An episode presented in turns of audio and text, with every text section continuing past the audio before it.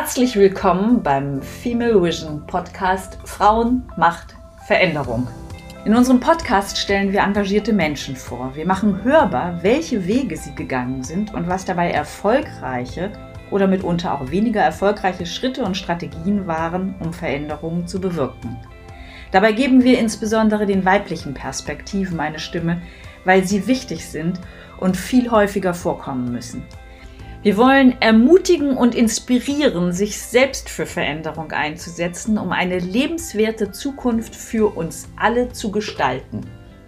Wir sind Gudula Merchert-Werhans, Katharina Eucken und Marlene Nebelung. Unser Gast ist heute Barbara Pretorius, Professorin für Nachhaltigkeit, Umwelt und Energieökonomie und Energiepolitik an der HTW, der Hochschule für Wirtschaft und Technik in Berlin. Die Themen Energiewende, Wirtschafts- und Strompolitik sind seit langem ihr Schwerpunktthema. So war sie unter anderem stellvertretende Direktorin bei dem Think Tank Agora Energiewende, hat an der Einigung zum Kohleausstieg mitgearbeitet und leitet ein Forschungsteam zu Innovationen im Stromsystem. Außerdem ist Barbara Pretorius stellvertretende Frauenbeauftragte ihres Fachbereiches an ihrer Hochschule. Da es uns im Female Vision Podcast darum geht, Sichtweisen von Frauen zu Zukunftsthemen hörbar zu machen, interessiert uns in Bezug auf Barbara Pretorius ganz besonders, wie sie sich in ihrem Themenbereich Gehör verschafft, wie sie ihre Rolle in der Diskussion um Energiewende und Transformation der Wirtschaft sieht und ob sie im politischen Diskurs unterschiedliche Herangehensweisen bei Frauen und Männern wahrnimmt. Und nun erstmal herzlich willkommen, liebe Barbara. Sehr schön, dass du hier bist. Und wir fangen immer damit an, dass wir dich einmal bitten, dich selber einmal biografisch kurz vorzustellen. Vielen Dank. Ja, ganz herzlichen Dank zunächst. Ich freue mich sehr, äh, das hier machen zu können und äh, stelle mich auch gerne selber vor. Ich äh, bin von Hause aus äh, Volkswirtin, also das habe ich studiert, und äh, aber auch promovierte Politikwissenschaftlerin und habe mich da auch relativ früh tatsächlich auch mit Energiethemen schon in der Diplomarbeit und dann auch in meiner Promotion befasst, allerdings äh, in letzterer mit einem ex etwas exotischen Thema, nämlich da ging es um die südafrikanische Energieversorgung nach der Demokratisierung in den 90er Jahren. Sehr spannend, sehr interdisziplinär, sehr politisch, sehr gesellschaftlich auch. Und äh, genau, und danach habe ich äh, unter anderem in der Forschung gearbeitet, lange Jahre, aber auch in der naja, Industrie, also in einem Verband, im Verband kommunaler Unternehmen, habe da die Strategie gemacht für den Verband in der Energiewende, wenn man so will. War dann auch unter anderem bei ähm, Agora Energiewende, einem energiepolitischen Think Tank, ähm, als äh, stellvertretende Direktorin und habe dort auch das Thema, äh, das war ja gerade schon erwähnt worden, anrecherchiert und äh, erforscht, nämlich den Kohleausstieg, die Möglichkeiten, wie man das hinbekommen kann, letztlich als gesellschaftliches Projekt. Ja, und seit äh, mittlerweile knapp fünf Jahren bin ich Professorin für Volkswirtschaftslehre mit einer Spezialisierung in Richtung Nachhaltigkeit, Energie, und Umweltökonomie und Politik an der Hochschule für Technik und Wirtschaft hier in Berlin. Äh, Mache das mit großer Freude und äh, bin da jetzt natürlich dann eben in, wieder in Lehre und Forschung sozusagen und nicht mehr so wie zwischendurch in der Strategie und der Politikentwicklung. Aber ich berate immer noch auch in diesem Bereich das Bundesland Hessen, den Berliner Senat, Unternehmen und ähm, ja, last but not least, die Unternehmen, in denen ich tatsächlich auch im, im Aufsichtsrat sitze. Das äh, ist auch noch eine Tätigkeit, äh, die jetzt zuletzt dazugekommen sind, die ich auch extrem ähm, wertvoll finde, weil ich äh, da das Gefühl habe, dass genau das Thema Nachhaltigkeit, Energiewende eben auch eins ist, äh, das vorangetrieben wird und aber auch immer noch ähm, Veränderung braucht und, äh, und Engagement braucht. Barbara, ist ja ein Kernthema, das sich durch die Etappen zieht. Und da ist es für uns nochmal total interessant zu hören, wie es denn dazu gekommen ist, dass das deine Ter Kernthemen sind, die Energiefragen, die Nachhaltigkeitsfragen, die Fragen, wie Wirtschaft nachhaltig gestaltet werden kann. Ja, letztlich äh, komme ich ja auch aus der Generation, die äh, zum Beispiel mit dem Thema Atomausstieg viel zu tun hatte. Und in der Zeit äh, sind auch die Umweltthemen, also in den 70er, 80er Jahren sind die Umweltthemen ja sehr hochgekommen, sage ich mal. Ähm, aber letztlich geprägt hat mich dann tatsächlich ein, ein, ein Aufenthalt, ein Studienaufenthalt in äh, Frankreich, bei dem ich äh, mitbekommen habe, wie wenig Umweltbewusstsein dort damals, muss man sagen, also 80er Jahre, vorhanden war. Die Franzosen hatten damals ein Greenpeace-Schiff äh, versenkt, äh, die Rainbow Warrior, mehr oder weniger versenkt, muss man sagen. Äh, dadurch äh, wurde meine Aufmerksamkeit eben darauf gelenkt, dass äh, Frankreich sehr stark Atomenergie betreibt und auch versucht hat, damit letztlich nach Europa zu expandieren, was ihnen dann letztlich nicht gelungen ist in der Form. Aber die Debatte haben wir ja bis heute. Und dadurch ist das im Grunde genommen entstanden, also letztlich aus der Umwelt- und Anti-Atomkraftbewegung. Und das Thema ist einfach sehr, sehr akut. Ich hatte damals auch vielleicht noch ergänzend einen äh, Professor, der sich genau mit der Frage beschäftigte, wie wollen wir in Zukunft leben? Und was ist deine Vision zu diesem Themenkomplex? Letztlich sehr einfach. Äh, die Vision ist, dass wir es schaffen, äh, diese Energiewende und den, den Klimaschutz hinzubekommen, rechtzeitig, sodass wir es schaffen, ähm, auch als Gesellschaft oder Gesellschaften global gesehen, eine gerechte und ja, lebenswerte Zukunft äh, uns zu, zu schaffen. Das betrifft jetzt natürlich primär dann das Thema Klimawandel. Äh, mittlerweile hat sich mein Horizont an der Stelle aber auch erweitert. Äh, es ist ja auch klar, dass wir insgesamt mit unserer Wachstumsgesellschaft, die wir noch haben, dass wir damit ähm, äh, einfach, das kann man sich an drei Fingern ausrechnen, an die, an die Wand fahren, also dass wir an die planetaren Grenzen heranarbeiten und sehr, sehr nah und teilweise schon darüber hinausgegangen sind.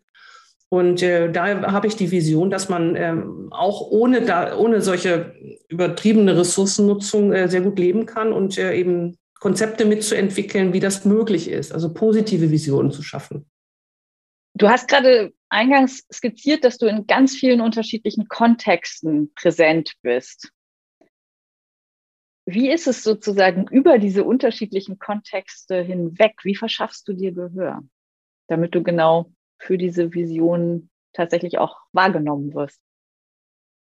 Naja, Gehör setzt ja, äh, verschaffen setzt voraus, dass man was zu sagen hat.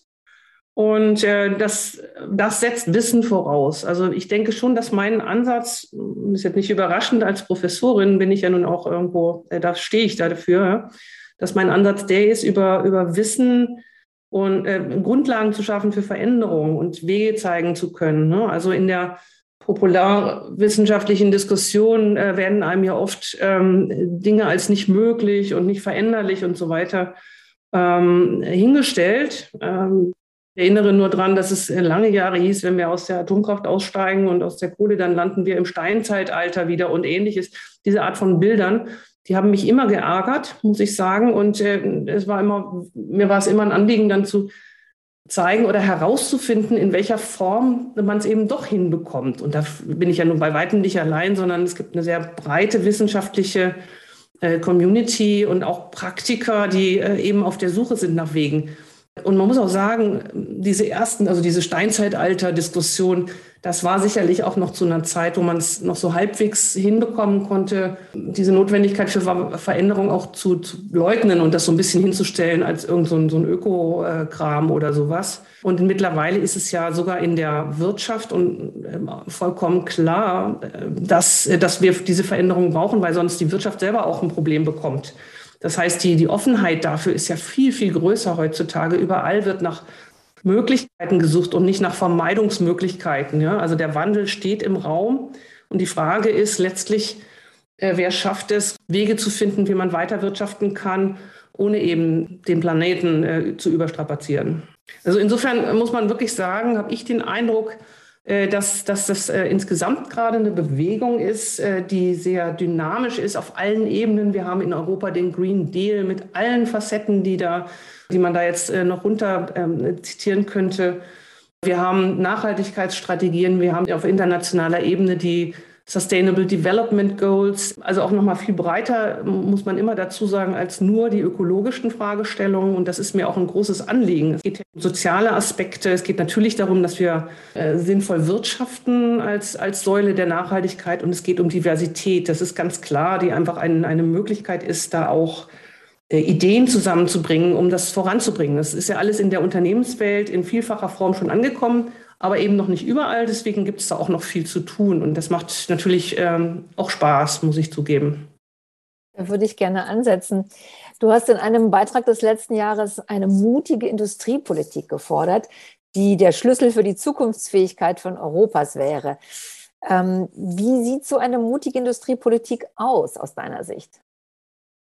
Ja, äh, mutige Industriepolitik ist eine, in der es letztlich einen gestaltenden Staat gibt. Das muss man äh, bei allem auch immer äh, dazu sagen. Es geht ja hier um nicht weniger als um auch ein Stück weit eine Veränderung der ähm, ja, wirtschaftspolitischen Paradigmen an der Stelle. Ja, wir haben, kommen aus einer Zeit, äh, in der, äh, sage ich mal, verallgemeinert seit den 80er Jahren, in der der Staat eigentlich gebeten wurde, sich doch möglichst rauszuhalten aus dem ganzen Wirtschaftsgeschehen, äh, weil das alles dann viel effizienter ist und der Staat halt halt sozusagen keine Ahnung vom Wirtschaften. So, da ist ja auch ein Stück weit eine, eine, eine, was Richtiges dran, aber äh, in all den Bereichen, über die wir jetzt reden, ist es eben so, dass das äh, von alleine kaum kommt oder zu spät kommt und wir dann eben einfach die Schwierigkeit haben, wir haben eine Zeitrestriktion einzuhalten beim Klimawandel, bei dem Ressourcenverbrauch, bei dieser ganzen Transformation, die wir einfach brauchen, um weiter leben zu können, gut. Da braucht es eine gestaltende Rolle des Staates. Und der Mut besteht eben darin, das einzusehen und aber auch so zu gestalten, dass, da bin ich dann doch Ökonomin, dass es auch effizient passiert. Gerade, und darum geht es in diesem Beitrag auch, der, den du gerade zitiert hast, dass die Industrien, die energieintensiven Industrien ganz erhebliche Investitionen tätigen müssen, dass äh, ähm, die Techniken zwar existieren und die Ideen, wie man das schaffen könnte, aber es braucht eben in einem internationalen Wettbewerbssystem, so wie wir das haben, im internationalen äh, globalen Wettbewerb, braucht es da eben dann doch auch Unterstützung und Gestaltung durch den Staat, äh, um das irgendwie hinzubekommen. Und das braucht Mut. Du ja. Mut, um diesen ja. Mut einzufordern? Ich glaube, der Mut muss tatsächlich bei den Politikern existieren. Ich habe manchmal den Eindruck, dass die Wirtschaft sehr viel weiter ist in dieser Thematik, dass sie schon wissen, wo es hingeht. Die haben eben auch schon sich die Gedanken gemacht, wie man Stahl äh, ähm, CO2-neutral produzieren kann oder Aluminium oder was in der chemischen Industrie passieren muss. Die Prozesse, ähm, äh, wie man das gestalten könnte, sind ja, die Ideen sind ja schon, schon quasi da, vielfach noch nicht, vielleicht noch nicht zu Ende ent entwickelt, aber äh, die sind da. Aber die Politik tut sich äh, immer noch so ein bisschen schwer, ist meine Beobachtung aus dem politischen Raum, ähm, aktiv zu werden, weil die so äh, noch eher so auf der Seite sind, oh, wir müssen unsere Industrie vor diesem bösen Klimawandel schützen und vor diesen Veränderungen äh, und vor dem bösen internationalen Wettbewerb. Während die Industrie sagt, hey Leute, es ist vollkommen klar, es findet diese Veränderung statt. Und wir können uns eigentlich so eine, ich sage jetzt mal ein bisschen despektierlich, eine Schlappe wie in der Automobilindustrie, ja, wo man die Elektromobilität lange vernachlässigt hat, weil die Deutschen einfach fantastische Verbrennungsmotoren produzieren. Ja, das ist vollkommen richtig, aber leider dann trotzdem den Zug verpasst haben, um umzuschwenken äh, und, und sehr spät dran sind, sage ich mal so. Also sie sind ja jetzt dran, es passiert ja jetzt, aber das sollte man eben, das ist industriepolitisch ein riskanter Weg, wenn man sagt, wir schützen die Industrie vor der notwendigen Veränderung. Ich bin allerdings, muss ich zugeben, relativ optimistisch, dass sich das jetzt mit der neuen Regierung auch nochmal deutlich verändert hat eigentlich schon. Das ist ja schon, schon angelegt, dass man jetzt sagt, also Habeck hat das in seiner Eröffnungsbilanz auch äh, ähm, akut äh, adressiert, dass er gesagt hat, wir wollen jetzt hier quasi den technologischen Wettbewerb beflügeln. Ähm, wir wollen äh, die, die, die Technologien für die ökologische Zukunft produzieren, was ja eben sagt, wir wollen uns verändern und wir unterstützen das auch. Insofern ist das, glaube ich, jetzt mit der neuen Regierung ähm, auf einem ganz guten Weg. Und der Mut ist aber, wie gesagt, auch notwendig, jetzt da die Schritte zu gehen. Ja, auf jeden Fall. Es geht ja auch um letztendlich um die Resilienz äh, der, der hiesigen Wirtschaft. Und die wird dadurch befördert. Nun kommen wir nochmal zu diesem Thema Kohlekommission. Das hatten wir ja auch angesprochen. Und du warst damals, als du in der Kohlekommission warst, ähm, genauso wie auch Agora Energiewende für einen frühen Kohleausstieg. Und dann wurde Anfang 2019 äh, der Kohleausstieg auch ausgehandelt und dann aber nur teilweise umgesetzt. Da sind wir wahrscheinlich wieder bei dem gleichen Thema, was du eben schon angesprochen hast.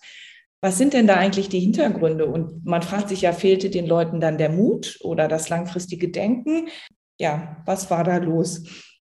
Es äh, ging bei der Kohlediskussion, bei der Kohlekommission ähm, vordergründig ganz klar um diesen Kohleausstieg. Und äh, es war auch allen klar, denke ich mal, äh, dass es notwendig und unvermeidbar ist, wenn man tatsächlich den Klimaschutz ernst nimmt. Das ist vollkommen klar. Aber letztlich äh, war das sehr stark eine historische Debatte. Es war eine Verteilungsdebatte zwischen ja, Ost- und Westdeutschland ähm, eine Wiedervereinigungsdebatte, die da eigentlich stattgefunden hat und ein Stück weit auch eine Rolle, eine Debatte über die, die Rolle des Staats in der Daseinsvorsorge.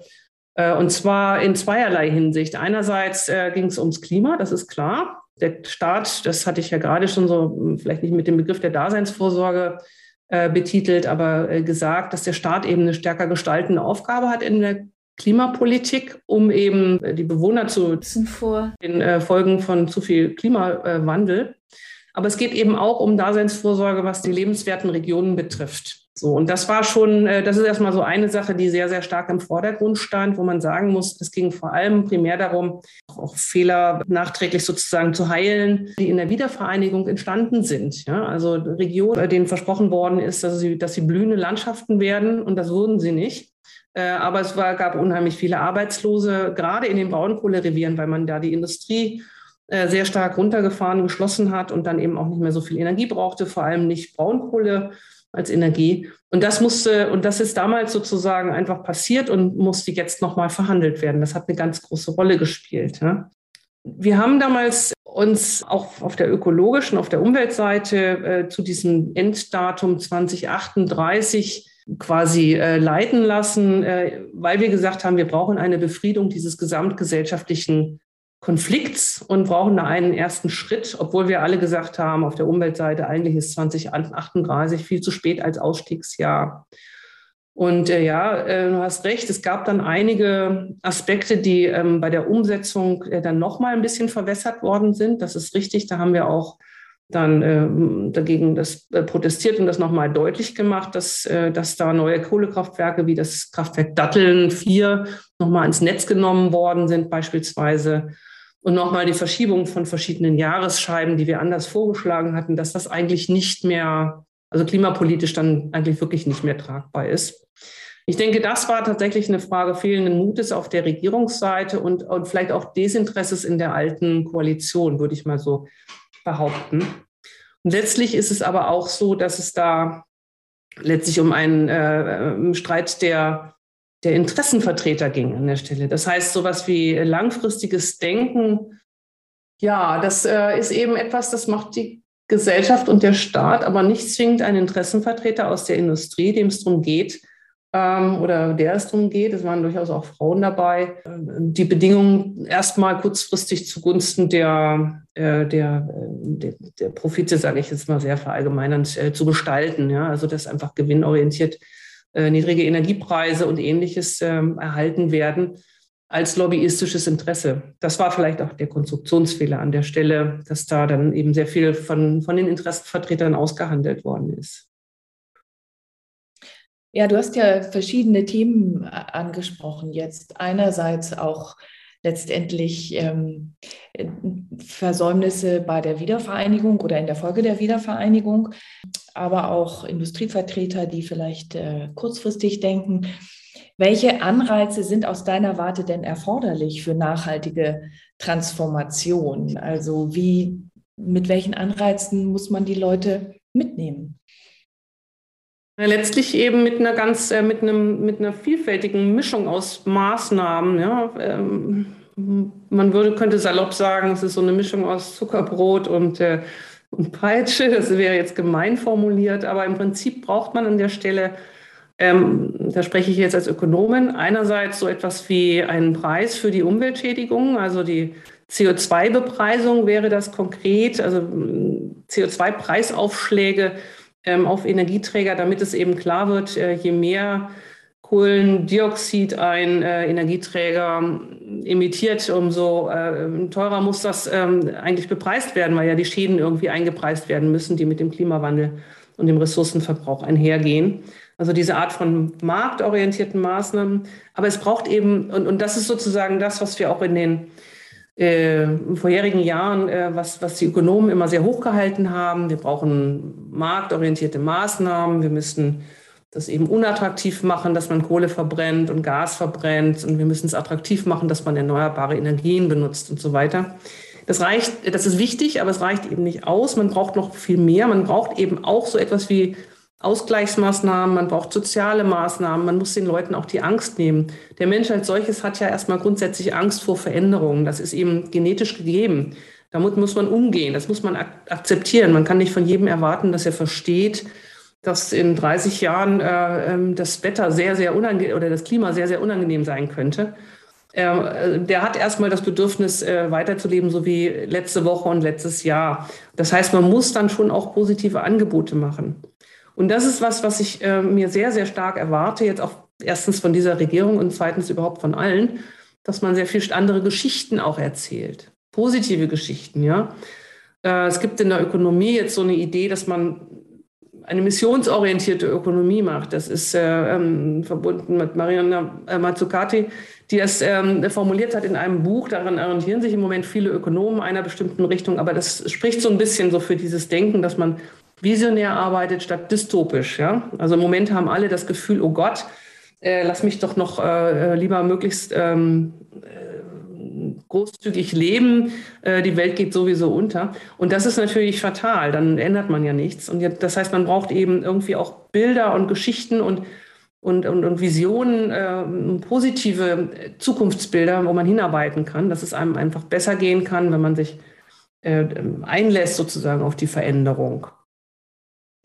Ja, das ist spannend. Also du hast gesagt, dass wir oder dass du vor allem auch Wissen brauchst als Hintergrund in der Debatte überhaupt auch ernst genommen zu werden, dass das so dein, dein Pfund ist. Du hast herausgearbeitet, wie wichtig es ist, dass die Politik mutig ist. Und wir erleben ja nicht zuletzt gerade ganz aktuell durch die Sitzblockaden auf Autobahnen und durch viele Demonstrationen, dass viele finden, dass die Politik nach wie vor nicht mutig genug ist, befürchten, dass sie nicht mutig genug ist für das, was ansteht, zu retten. Und ähm, du hast jetzt gerade ein paar im Grunde rhetorische Vorgaben gemacht, wie das funktionieren könnte. Ich fände es total interessant, wenn du noch beschreiben könntest, was machst du? Was können also auch andere machen, um in so eine Art von Rhetorik zu kommen, dass diese wissenschaftliche Perspektive, dass die weibliche Perspektive auch gehört wird. Hast du da so Best Practices, Tipps, wie du das machst, wo, wo du schon sagen kannst, das kann ich mal schildern, so kann es gelingen in meiner Erfahrung? Es ist schwer, das so allgemein zu sagen, muss ich sagen. Ich meine, gut vorbereitet ist halb gewonnen, denke ich immer. Das ist äh, aber natürlich so eine ähm, Pauschalmaxime an der Stelle äh, und eine gewisse Beharrlichkeit vielleicht auch in, äh, mhm. in der und, und, und positive Beharrlichkeit sozusagen. Nicht? Also mein Eindruck ist, dass die dass der Druck, der, der ja da ist, das hast du geschildert, äh, von der, von der Straße, von den Fridays for Future, von den Scientists for Future, dass das alles sehr wichtig ist, um eben sozusagen auch ein bisschen die Flamme am, am, am Köcheln zu halten, also weiterzumachen. Und die Erwartung, der Erwartungsdruck ist notwendig. Die Gesellschaft muss ja auch zeigen, dass, äh, dass da was äh, verändert werden muss. Die Jugend muss das vor allem auch zeigen. Die haben das ja noch am allerersten verstanden.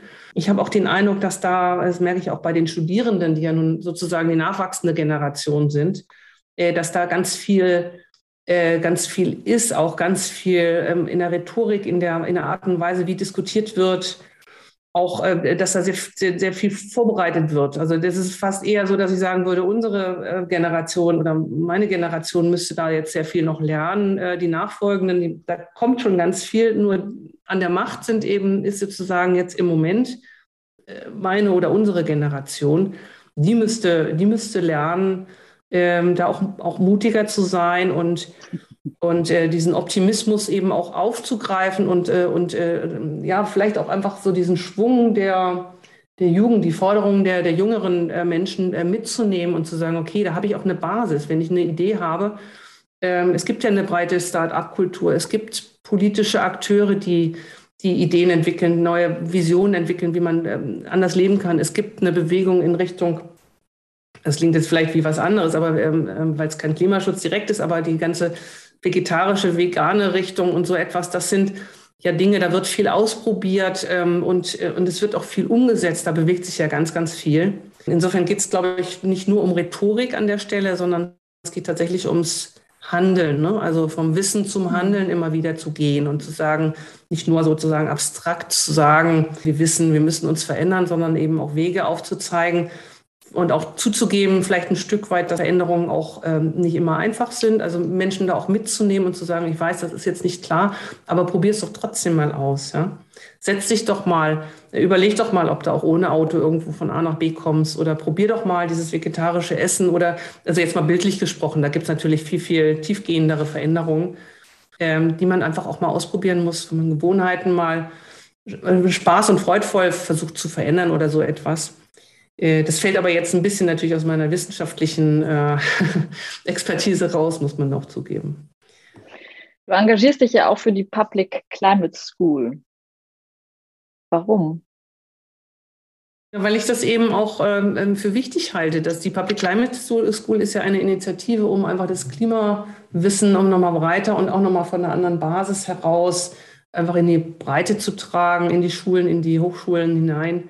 Äh, das macht Spaß. Äh, da kann man einfach auch nochmal eben direkt in die Schulen reingehen, wenn man so will. Und ähm, wobei ich da ehrlich sagen muss, ich bin immer wieder überrascht, wie viel Wissen da auch schon existiert. Ich merke das bei meinen eigenen Töchtern, die sind äh, 16 und 18, haben diese Themen, bringen die Themen zum Teil aus der Schule mit und, äh, und wissen vieles schon. Äh, wenn ich irgendwie aushole und will was erklären, dann wissen die das schon. Ich habe den Eindruck insgesamt, wie gesagt, auch das, was die Studierenden mitbringen, dass da einiges ähm, an Wissen da ist, aber eben immer wieder auch neues Wissen ja vermittelt werden muss. Deswegen macht das Spaß, in äh, solchen Schulen auch ähm, Schulevents dann da ähm, aktiv zu sein.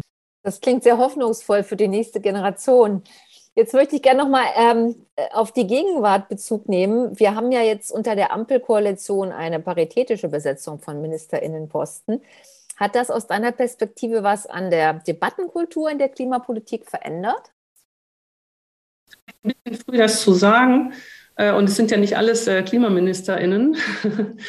Aber ähm, mein Eindruck ist, dass durch die Art der Besetzung, also das, äh, das Außenministerium ähm, und die, ähm, das, das Umweltministerium und so weiter, das, aber auch das Wirtschaftsministerium, dass das alles durch, durch Grüne besetzt ist, auch mal durch einen Minister an der Stelle, dass insgesamt dadurch die Klimadebatte sehr viel stärker Eingang hält in die äh, Mainstream-Debatte sozusagen, dass das nicht, also nun wirklich überhaupt nicht mehr äh, eine, eine Nebenkriegsschauplatzdiskussion ist äh, oder irgendjemand sagen könnte, das hat äh, nichts mit der wirklichen Welt zu tun und ist so eine Ökoblüte. Ich glaube, das ist aber fast schon ein Allgemeinplatz an der Stelle, äh, dass die Klimathematik einfach angekommen ist überall. Und in ähm, Bezug auf andere Themen, hat da die paritätische Besetzung irgendeine Relevanz aus deiner Perspektive? Ist Diversity ähm, also auch auf dieser Ebene der Politik ganz, ganz äh, wichtig. Einerseits, weil es eine größere Sichtbarkeit gibt für, für, für, für auch weibliche Perspektiven, sag ich mal. Es ist eine andere Herangehensweise, wie ich das erlebe. Nicht immer. Also das, Frauen sind genauso knallharte Managerinnen und Ministerinnen wie, äh, wie Männer ich denke, dass der, äh, dass der Diskurs aber einfach davon lebt, dass, dass wir Vielfalt haben. Wir haben ja auch ähm, nicht nur, also wir haben nicht nur Gender-Perspektiven jetzt, die neu drinne sind, in, einem höheren Anteil. Wir haben auch, auch im Hinblick auf die, äh, die Herkunft oder so etwas auch eine Vielfalt, die einfach viel mehr auch unserer Gesellschaft entspricht und damit auch viel mehr reflektieren kann in diese Gesellschaft hinein. Ja. Ihr habt das ja bestimmt auch mitbekommen, dieses, äh, dieses fatale Bild, das von der Münchner Sicherheitskonferenz gepostet wurde mit einer CEO-Runde. So bin ich groß geworden. So sind wir wahrscheinlich alle groß geworden und standen da. Ich weiß noch ziemlich genau, dass ich etwas fassungslos war an meinem ersten äh, Arbeitstag in einer Konferenz äh, und äh, ich sah tatsächlich nur auf, auf, äh, auf Greybags, also auf graue Anzüge, als ich in den Raum reinkam und es waren alles Männer, die da drin steckten. So das ist eigentlich aber schon an vielen Stellen ist das schon relativ weit überwunden, aber eben in der Wirtschaft äh, muss man zugeben, an vielen Stellen definitiv noch nicht ausreichend. Das ist Das macht einen Unterschied, ganz klar. Die Politik also schon ein bisschen weiter. Jetzt wurde vor kurzem Jennifer Morgan, ehemalig Greenpeace, zur Klimabeauftragten in das Außenministerium berufen. Könnte das in deinen Augen etwas verändern und wenn ja, was? Zunächst einmal ist Jennifer eine ganz exzellente Expertin, kennt sich wirklich wahnsinnig gut aus. Ich schätze sie sehr, ich kenne sie auch schon seit langem.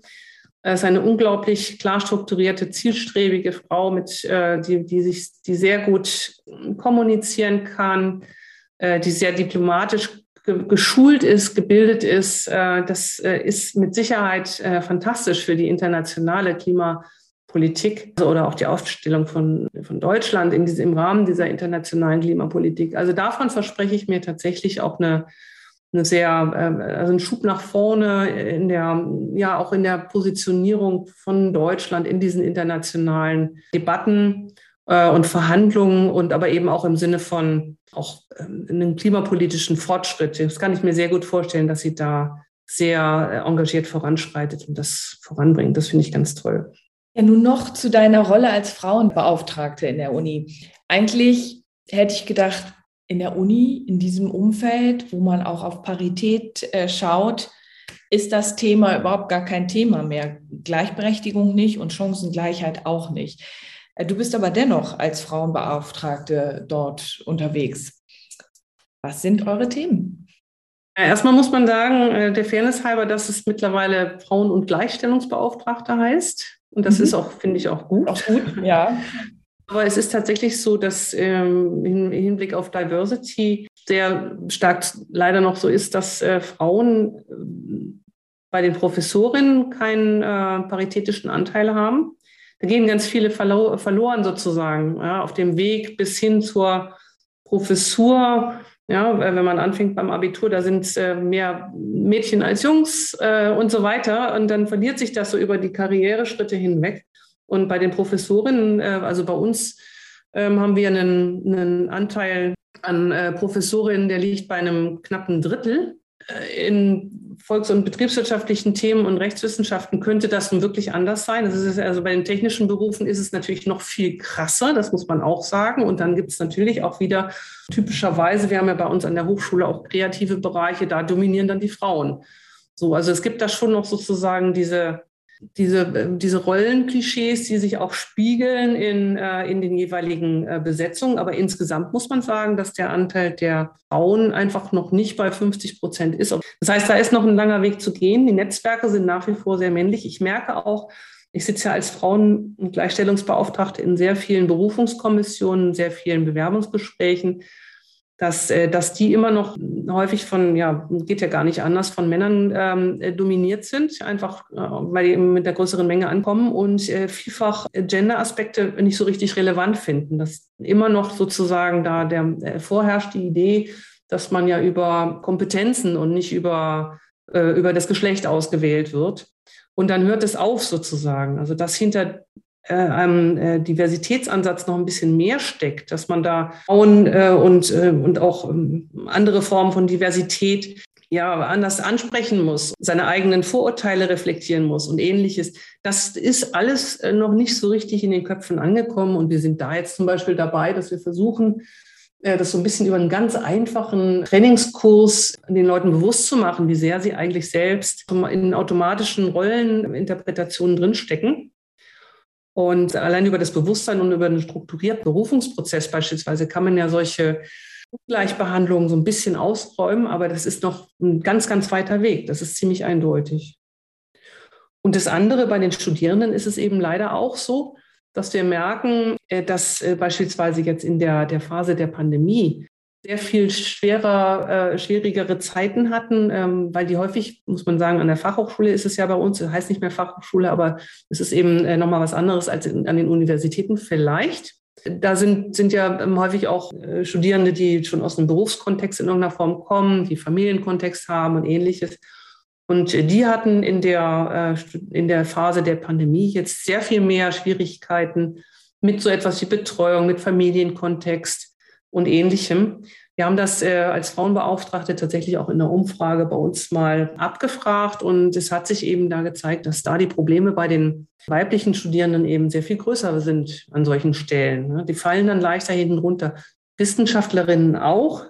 Das habt ihr sicherlich auch schon mal irgendwo äh, gehört, ähm, dass eben die, die Anzahl der Publikationen bei Wissenschaftlerinnen in der Pandemie auch eher zurückgegangen sind, während die bei Männern äh, tendenziell zugenommen haben. Das spricht Bände. An der Stelle gibt es einfach noch viele Schwierigkeiten, die es zu überwinden gilt. Ja. Neben dem Unconscious Bias sind es auch strukturelle Themen. Genau. Ja, und wenn du so als Rollenmodell äh, den, den jüngeren Frauen etwas mit auf den Weg geben würdest, was sollten die denn tun, äh, um sich in Wissenschaft und Politik zu behaupten?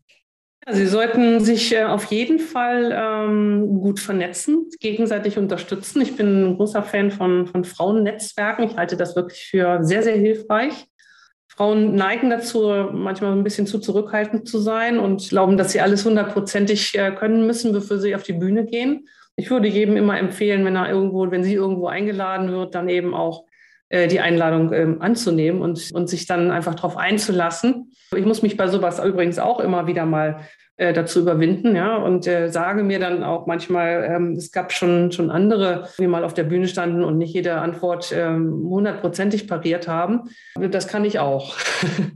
und von dort aus kann man sich dann auch äh, positiv weiterentwickeln und äh, meistens äh, sind die Frauen äh, dann auf den Veranstaltungen und Podien wirklich sehr gut in diesem Kontext möchte ich dich gerne nach deinem Abschlussappell an unsere Hörerinnen fragen.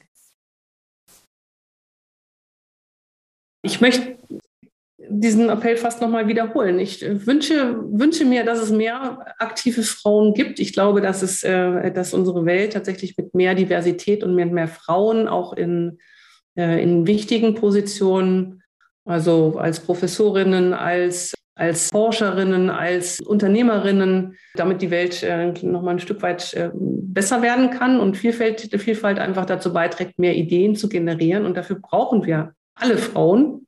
Und ich kann äh, junge Frauen nur dazu äh, motivieren, ähm, sich da das auch vorzunehmen, sich Netzwerke zu suchen, sich gegenseitig zu stärken und, äh, und diese Herausforderung anzunehmen. Und es würde mich sehr freuen, wenn es so weitergeht wie bisher, nämlich dass äh, einfach die Anzahl auch zunimmt und, und ansteigt und hoffe, dass äh, das uns weiterbringt auch als Gesellschaft. Klasse, vielen Dank. Vielen Dank. Sehr gerne.